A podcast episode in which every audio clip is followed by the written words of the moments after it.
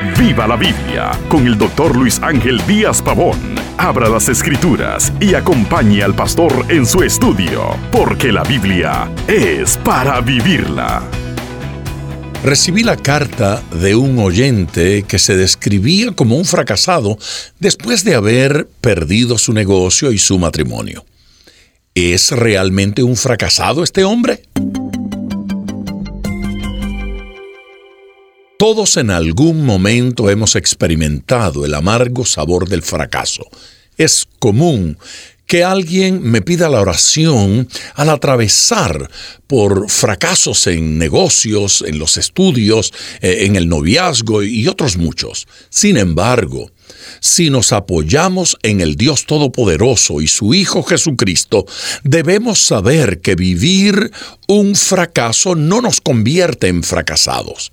La Biblia nos cuenta de cómo Dios restauró en múltiples ocasiones a la nación de Israel. Por ejemplo, Dios le dijo en Jeremías 33, 10 y 11, Así ha dicho Jehová en este lugar del cual decís que está desierto sin hombres y sin animales, en las ciudades de Judá y en las calles de Jerusalén que están asoladas sin hombre y sin morador y sin animal, ha de oírse aún voz de gozo y de alegría, voz de desposado y voz de desposada, voz de los que digan, alabad a Jehová de los ejércitos, porque Jehová es bueno, porque para siempre es su misericordia.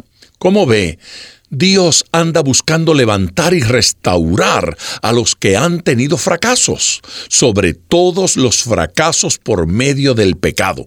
La tarea de Dios es salvar del pecado que derriba a todo hombre. En Lucas 19:10 se afirma esta verdad de salvación y nueva oportunidad en boca del Señor Jesucristo porque el Hijo del Hombre vino a buscar y a salvar lo que se había perdido.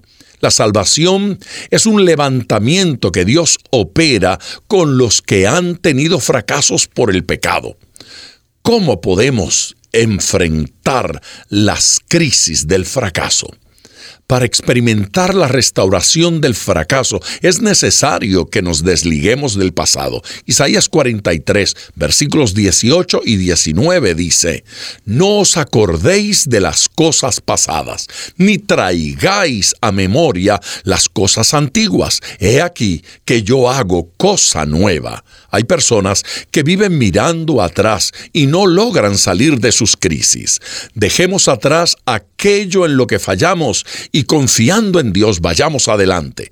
Debemos también apoyarnos en la palabra de Dios y obedecerla, sabiendo que hay promesas de restauración.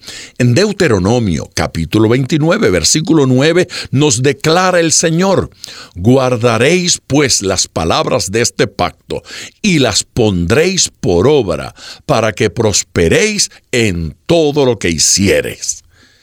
En Dios hay oportunidad de salir adelante y prosperar. Hay personas que no cuentan con la ayuda de Dios y son optimistas confiando en sus propios recursos. A estos les espera más fracaso y tristeza. En Salmos capítulo 20, versículos 7 y 8, la palabra manifiesta, estos confían en carros y aquellos en caballos, mas nosotros del nombre de Jehová nuestro Dios tendremos memorias.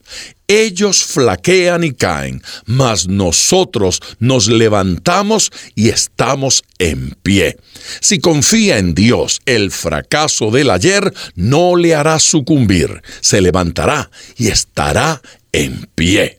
Y como siempre, ponga todo su corazón al estudiar las escrituras, porque la Biblia es para vivirla. Acompañe regularmente al Dr. Díaz Pavón en su estudio personal de la Biblia. La experiencia de décadas de ministerio de la palabra son vertidas en cada jornada.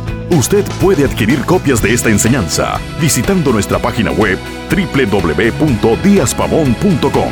Esté atento, participe en nuestro próximo estudio y viva la Biblia.